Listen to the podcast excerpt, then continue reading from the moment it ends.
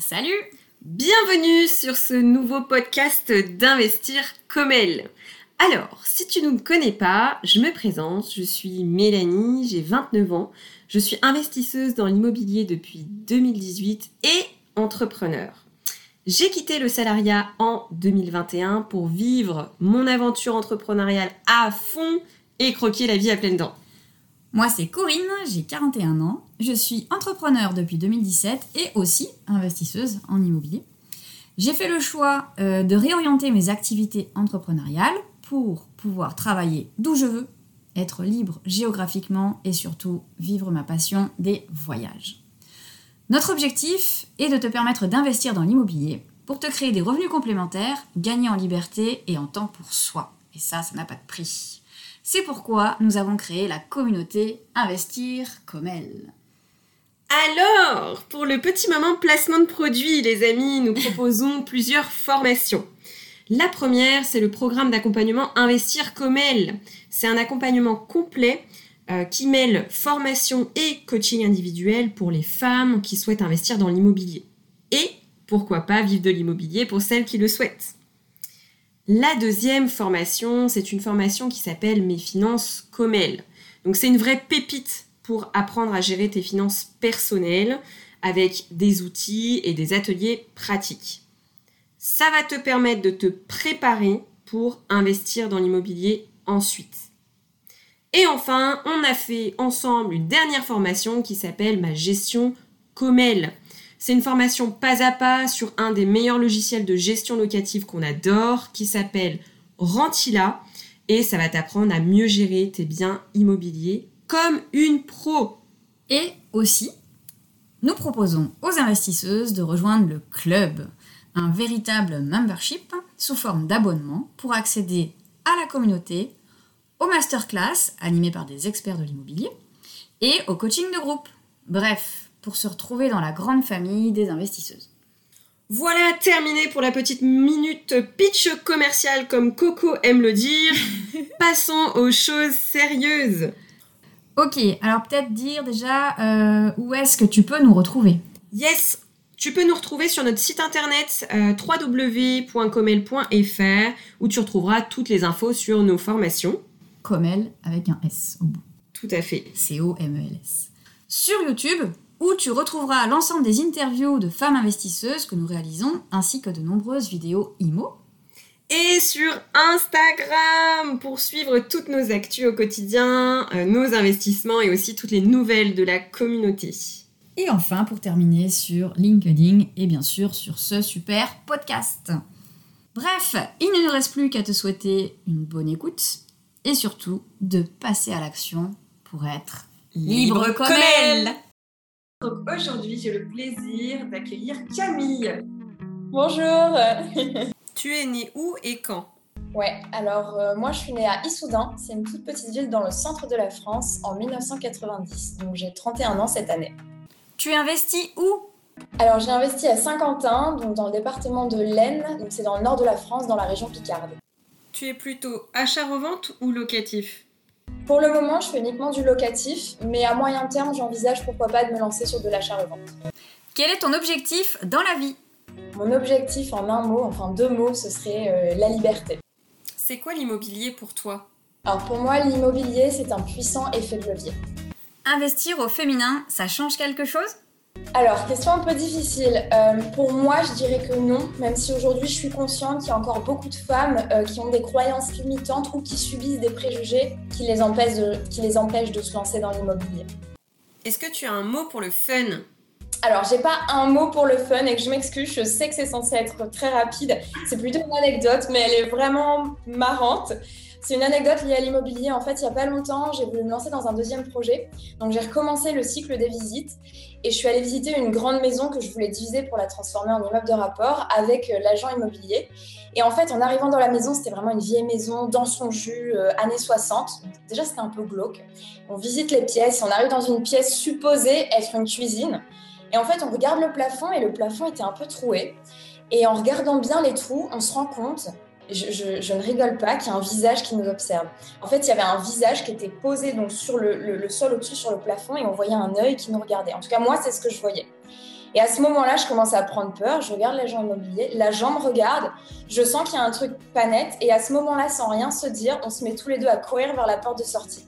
On court vers la porte de sortie, elle ouvre la porte euh, à la volée, on part dans la rue, on court, et au bout d'un moment, on finit par s'arrêter. On était, vraiment ultra stressés, en fait, on avait vraiment peur, jamais eu peur comme ça, une peur un peu ouais, animale dans ma vie. À ce moment-là, on s'arrête, et elle me dit, qu'est-ce que vous avez vu? Moi, je lui dis, non, dites-moi vous ce que vous avez vu. Elle me dit, bah, j'ai vu quelqu'un qui me regardait. Et je lui dis, bah, moi, j'ai vu la même chose, j'ai vu un œil par le plafond. Elle me dit, mais moi aussi, j'ai vu la forme de la joue, de l'oreille et de l'œil. Et là, on se dit, on a vu la même chose toutes les deux sans en parler. Il y avait quelqu'un dans ce grenier qui regardait. Et donc, on repart, etc. Donc, la, visite se finit, je rentre chez moi, je regarde ma petite série pour me remettre à l'aise. Et quelques jours plus tard, elle envoie une de ses collègues vérifier quand même. Donc, sa collègue arrive, elle va voir dans le grenier. Et en fait, bah, résultat de l'histoire, c'était pas du tout une personne, c'était de la laine de verre. Donc en fait, toutes les deux, on a eu peur par de la laine de verre qui avait vraiment une forme de visage. Donc avec le recul, je me rends compte à quel point c'est ridicule. Mais crois-moi, sur le moment, j'ai vraiment eu la peur de ma vie. Comme quoi, il y a des histoires glauques même dans les visites. en, en, quelques mots, quelles sont aujourd'hui tes activités? Qu'est-ce que tu fais euh, dans la vie, si je peux dire? Alors moi, euh, j'ai quitté le salariat il y a un petit peu plus de six mois. Et depuis, je me suis lancée à la fois en tant qu'auto-entrepreneuse et investisseuse dans l'immobilier. Donc, euh, dans l'immobilier, concrètement, aujourd'hui, j'ai un immeuble de rapport avec cinq lots, donc cinq appartements, que j'exploite en location courte durée sur Airbnb. Concernant mes activités d'auto-entrepreneuse, euh, donc j'en ai plusieurs et c'est assez varié. La première, c'est que j'ai commencé à donner des cours en ligne de français à des étrangers. Ok. Euh, à côté de ça, je fais également de la création de contenu sur différents sujets. Donc, premièrement, l'immobilier, justement parce que j'ai envie euh, de pouvoir partager mon parcours d'investisseuse immobilier à d'autres personnes et notamment à d'autres femmes pour les aider, pour leur donner envie de se lancer à leur tour. Et je fais également de la création de contenu dans un domaine qui n'a rien à voir mais qui me tient à cœur personnellement, qui est le bien-être. Et euh, à côté de ça, j'envisage aussi de reprendre euh, en freelance des activités de conseil. Donc le consulting, c'était mon ancien, mon ancien métier. J'envisage de le refaire, mais à mon compte pour pouvoir gérer bah, davantage mon temps, les clients que je choisis et mon emploi du temps tout simplement et être un petit peu plus libre. Et à côté de ça, euh, j'ai d'autres petites idées de projets. ça bouillonne dans ma tête. dernièrement, j'ai eu l'idée de me lancer. J'ai lancé envie de me lancer dans un projet d'achat-revente de maroquinerie de luxe d'occasion. Donc je me suis mise, j'ai commencé à participer à des ventes aux enchères pour pouvoir justement cibler euh, certains produits qui me parlent et ensuite les revendre par d'autres par d'autres biais. Donc voilà, j'ai beaucoup d'idées en tête, euh, donc j'essaie un petit peu de lancer différents projets. En fait, je plante des graines et je me dis qu'il y a des choses qui vont pousser, il y a des choses qui vont pas pousser, mais à la fin, j'aurai un résultat. Pourquoi tu as, tu as investi dans l'immobilier en fait? Qu'est-ce qui, quel, a été le point de départ? Hmm. Alors en fait, il faut que je revienne deux ans en arrière, euh, exactement le 13 décembre 2019. Euh, c'est le jour en fait où euh, j'ai eu un gros déclic et je me suis dit qu'il fallait que je quitte mon emploi. ça faisait à cette époque 6-7 ans que je travaillais donc, dans le secteur du conseil, donc une industrie assez preneuse, assez stressante. Bon bref, grosso modo j'ai eu un gros ras-le-bol à ce moment-là pour diverses raisons et ce jour-là je me suis dit il faut que je parte en fait. Il faut que je parte, il faut que je prenne le temps de trouver un métier et un rythme de vie qui me conviennent davantage. Sauf que je suis quelqu'un de très prévoyant. Je voulais pas partir du jour au lendemain. Donc ce 13 décembre 2019, je me suis fait une promesse à moi-même. Je me suis dit dans un an, j'aurais quitté mon job. Donc le 13 décembre 2020. Et je me suis dit, pendant cette année, en fait, je vais construire, je vais préparer mon départ. Et pour moi, préparer mon départ, ça voulait surtout dire construire un matelas de sécurité euh, financière pour pouvoir partir, parce que bah, j'avais peur de me retrouver sans rien. Toujours un peu peur de manquer d'argent. Bon, j'imagine comme beaucoup de personnes, je me suis dit, il faut que je prépare mon départ. Et en fait, rapidement, dans la foulée, euh, il y a eu deux choses. Euh, premièrement, j'ai vu l'interview d'un investisseur immobilier à la télé, euh, plus exactement sur BFM Télé. Pourtant, je ne regarde pas souvent BFM, mais ce jour-là, j'avais zappé sur cette chaîne. Donc, je tombe là-dessus. Il parle de son parcours, il parle de son investissement, et je me rends compte qu'en fait, ben, aujourd'hui, il a plusieurs appartements, que ça lui génère une rente chaque mois. Euh, et je me dis, ah, c'est intéressant, etc. En même temps, en parallèle, euh, je vais à une soirée, à l'anniversaire d'un pote, et là, je vois un ancien camarade d'école qui s'est lancé il y a un peu plus de 5 ans avec son frère dans l'investissement immobilier. Donc, ils possèdent plusieurs appartements et aujourd'hui, c'est vraiment leur activité principale. Ils ne font que ça et ils en vivent tous les deux convenablement. Et ils m'en parlent, etc. Et en fait, à ce moment-là, je me dis, mais c'est ça que je devrais faire plutôt que d'acheter ma résidence principale parce que comme tout le monde, entre guillemets, je voulais acheter ma résidence principale, je voulais acheter euh, mon 20 mètres carrés à Paris dans lequel j'aurais vécu maximum deux ans parce que ça serait vite devenu trop petit. Je me suis dit, bah, plutôt que de dépenser ma capacité d'emprunt dans ma résidence principale dans laquelle je vais pas souvent vivre, pas longtemps vivre, je vais la dépenser pour faire du locatif. Et ma capacité d'emprunt, au-delà d'acquérir des murs, elle va aussi me rapporter du cash flow chaque mois. Et je me suis dit, grâce un investissement immobilier, je vais déjà pouvoir avoir une petite rente, financière qui me permettra de sécuriser mon départ et de prendre le temps de trouver ce que j'ai vraiment envie de faire de ma vie. Voilà pourquoi je me, je me suis lancée dans l'immobilier. Ok, merci pour cette explication. J'aime beaucoup, euh, comment dire, ta vision des choses en mode projet. C'est-à-dire, mon objectif c'est ça, et pour y arriver, et eh ben, il va falloir faire ça, ça, ça. Et en fait, c'est ce qu'on explique toujours hein, euh, aux, filles du, club Investir au féminin, euh, au féminin, très souvent, en fait, c'est que la réussite, elle se programme en fait. La réussite, c'est un projet. Il suffit de, mettre en place des jalons, et c'est exactement ce que tu as fait, donc c'est top de, te l'entendre dire. Merci. Merci beaucoup. Euh, alors, comment tu as ciblé les, secteurs où tu as investi du coup? Alors, j'avais plusieurs critères. Le premier critère, c'est que je voulais que la ville dans laquelle j'investisse euh, réponde à au moins deux des trois critères suivants. Donc, premier critère, qu'elle ait un attrait économique. Deuxième, attrait éducatif. Troisième, attrait touristique. Donc, moi, j'ai investi à Saint-Quentin, donc dans le nord de la France j'avais identifié deux des trois critères, éducatif, économique. Éducatif, pourquoi? Parce qu'il y a plusieurs établissements euh, euh, éducatifs type IUT, BTS, etc. Mais il y a surtout en fait une école d'ingénieurs dans l'aérospatiale qui a ouvert il y a quelques années et qui draine pas mal de mouvements. Ensuite, secteur économique. Donc il y a une activité économique à Saint-Quentin. Mais il y a surtout un gros CHU qui draine aussi des mouvements de personnel médical. Il y a notamment des infirmières d'Amiens qui viennent régulièrement en déplacement au CHU de Saint-Quentin. C'était les deux attraits que j'avais identifiés. Maintenant, avec le recul, je me rends compte qu'il y a quand même un peu de tourisme. Alors, ok, c'est pas la Côte d'Azur, etc. Mais euh, j'ai eu quand même quelques touristes cet été et pendant les week-ends. Parce que Saint-Quentin, ça reste quand même proche des lieux de mémoire de la Première Guerre mondiale, euh, le chemin des dames, le cimetière allemand, etc. Donc en fait, il y a des gens qui viennent faire plusieurs villes du nord et de l'est de la France justement pour visiter ces lieux-là. Donc ça, c'était mon premier critère. Deuxième critère, super important, et je m'en rends vraiment compte euh, maintenant que le projet a été fait, c'est la proximité avec mon lieu de résidence. Donc moi, aujourd'hui, j'habite à Paris.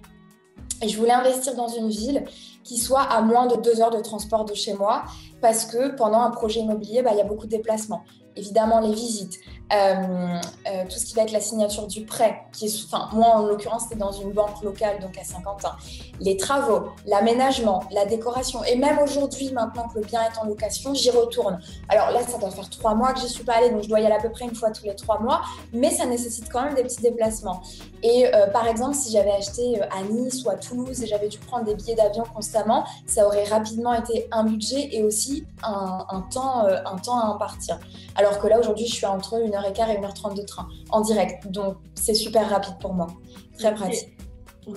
et un dernier critère sur lequel je ne me suis pas appuyée, mais j'aurais dû, donc je le recommande à tout investisseur, c'est avant d'investir dans une ville, regarder le PLU, le plan d'urbanisme de la ville, pour vérifier qu'on a bien le droit de diviser. Est-ce qu'on doit créer des places de stationnement Est-ce qu'on doit demander un permis de diviser, un permis de louer, etc.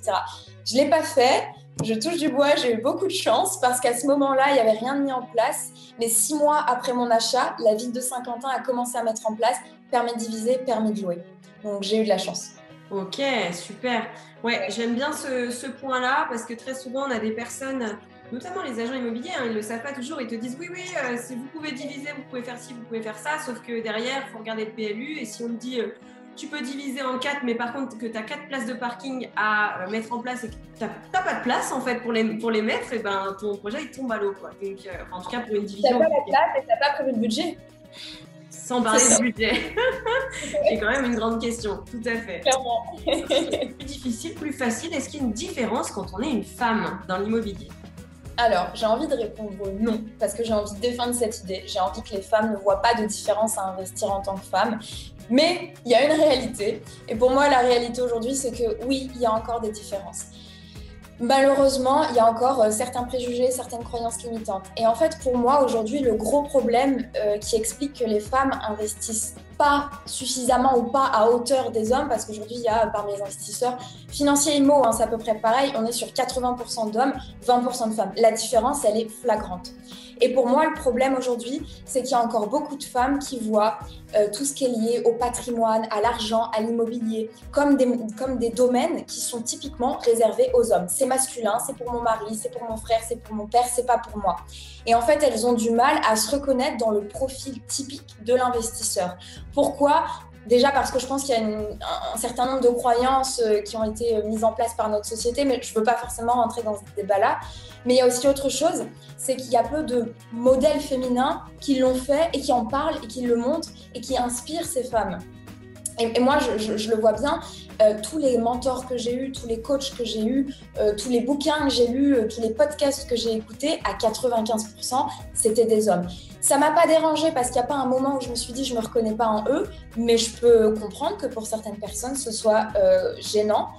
Et donc pour moi, mon conseil aujourd'hui, c'est que quand on est une femme et qu'on veut investir, il faut vraiment qu'on travaille sur son état d'esprit, encore plus que si on était un homme. Il faut qu'on croit en soi, qu'on croit en ses capacités et qu'on arrête d'écouter les gens autour de nous qui vont nous dire Oh, mais t'es sûr, oh, mais t'es jeune, tu veux pas le faire avec ton compagnon, tu veux pas attendre de trouver quelqu'un pour investir à deux, quand même, t'es une mère célibataire. Non, si vous, vous croyez en vous, investissez en fait, que vous soyez une femme ou que vous soyez un homme.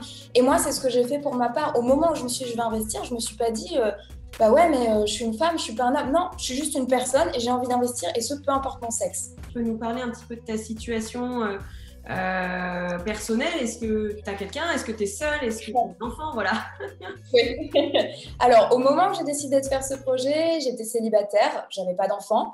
et en cours de route, en fait, j'ai rencontré mon compagnon actuel, donc j'avais déjà investi et lancé le projet, mais il m'a été d'une grande aide surtout psychologique en fait, enfin l'accompagnement parce qu'il y a eu des moments de, il y a eu des moments de creux quoi, il y a eu des moments où je me disais oh, pourquoi je me suis lancée là-dedans etc.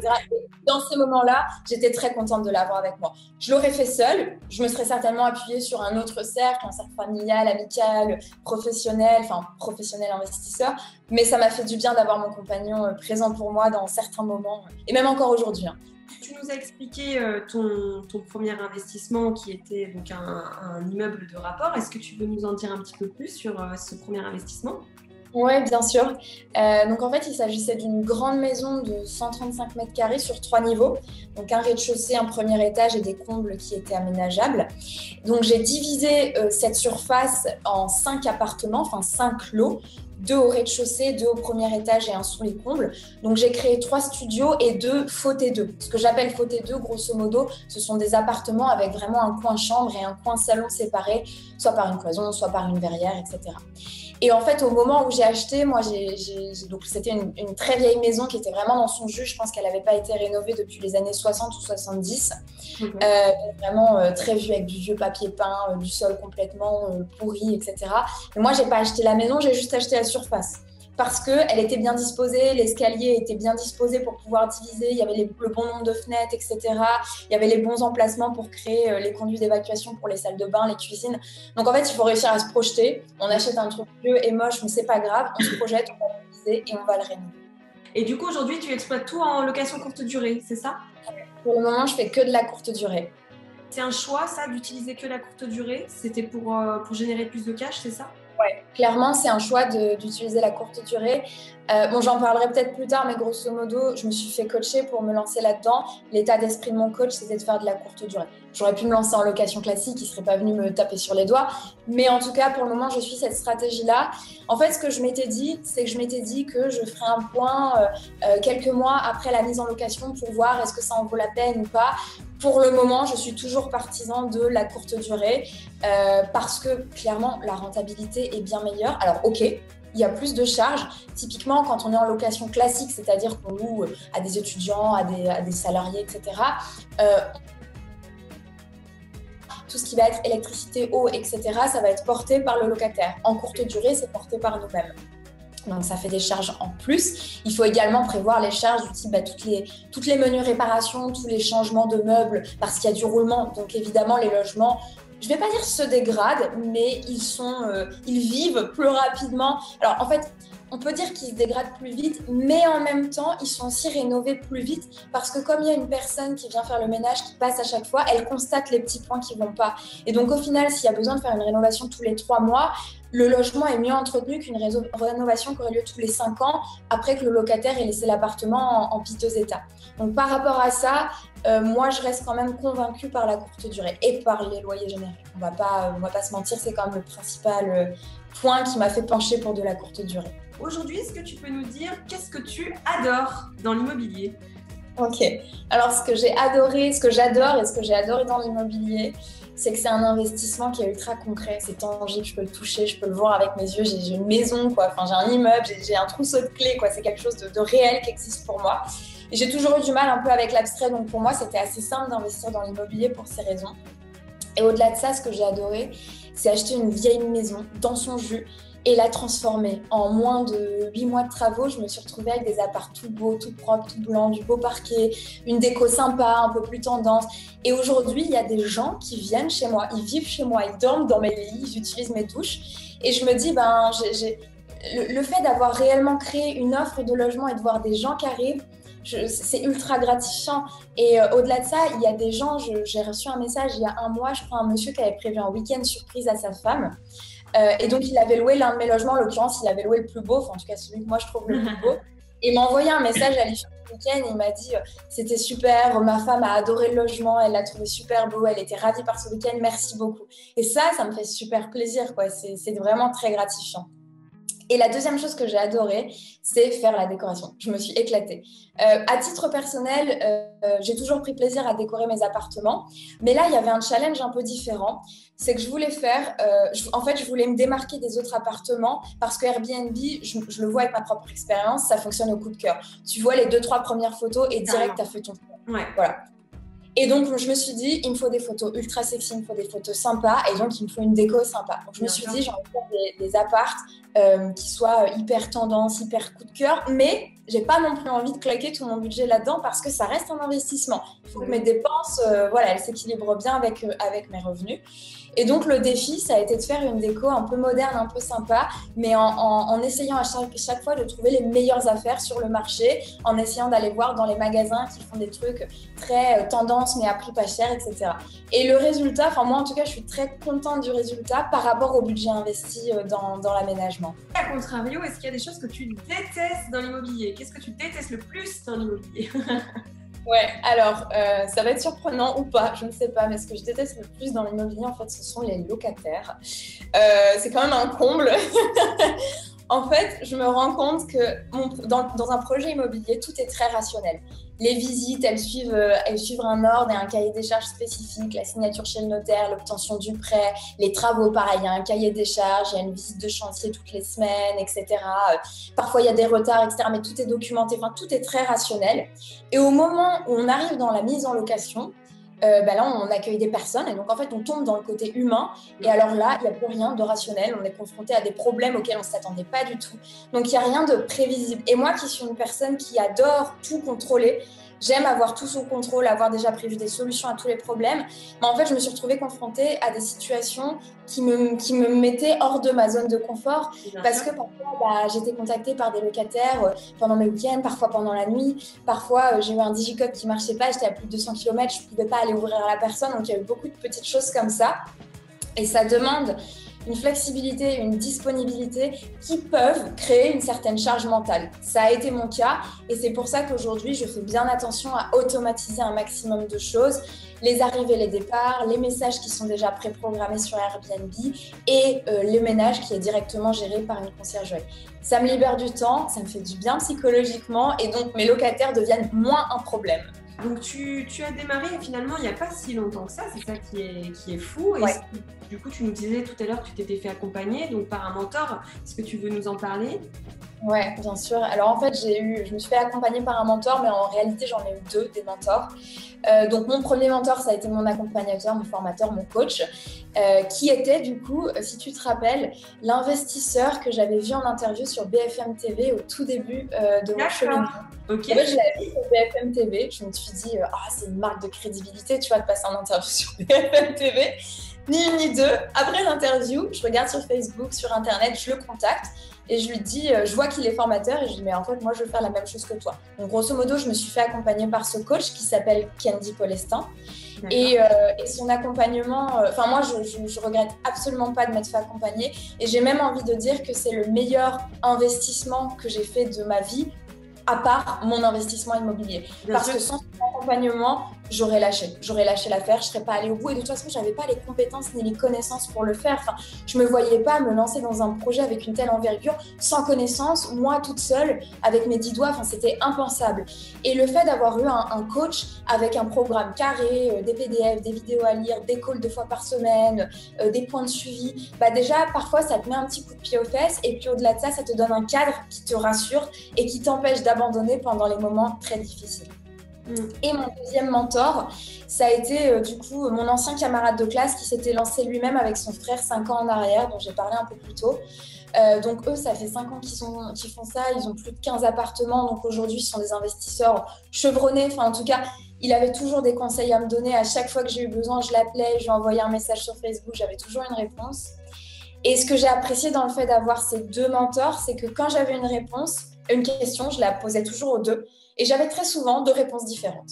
Parce qu'ils sont pas sur les mêmes stratégies, en fait. Mais du coup, ça me permettait de me faire mon propre avis parce que je prenais un peu des deux, ou parfois que l'un ou que l'autre, parfois ni l'un ni l'autre. Mais en tout cas, le fait d'avoir toujours deux avis différents, ça m'a permis euh, de tracer mon propre chemin et de surtout de former mes propres convictions à moi.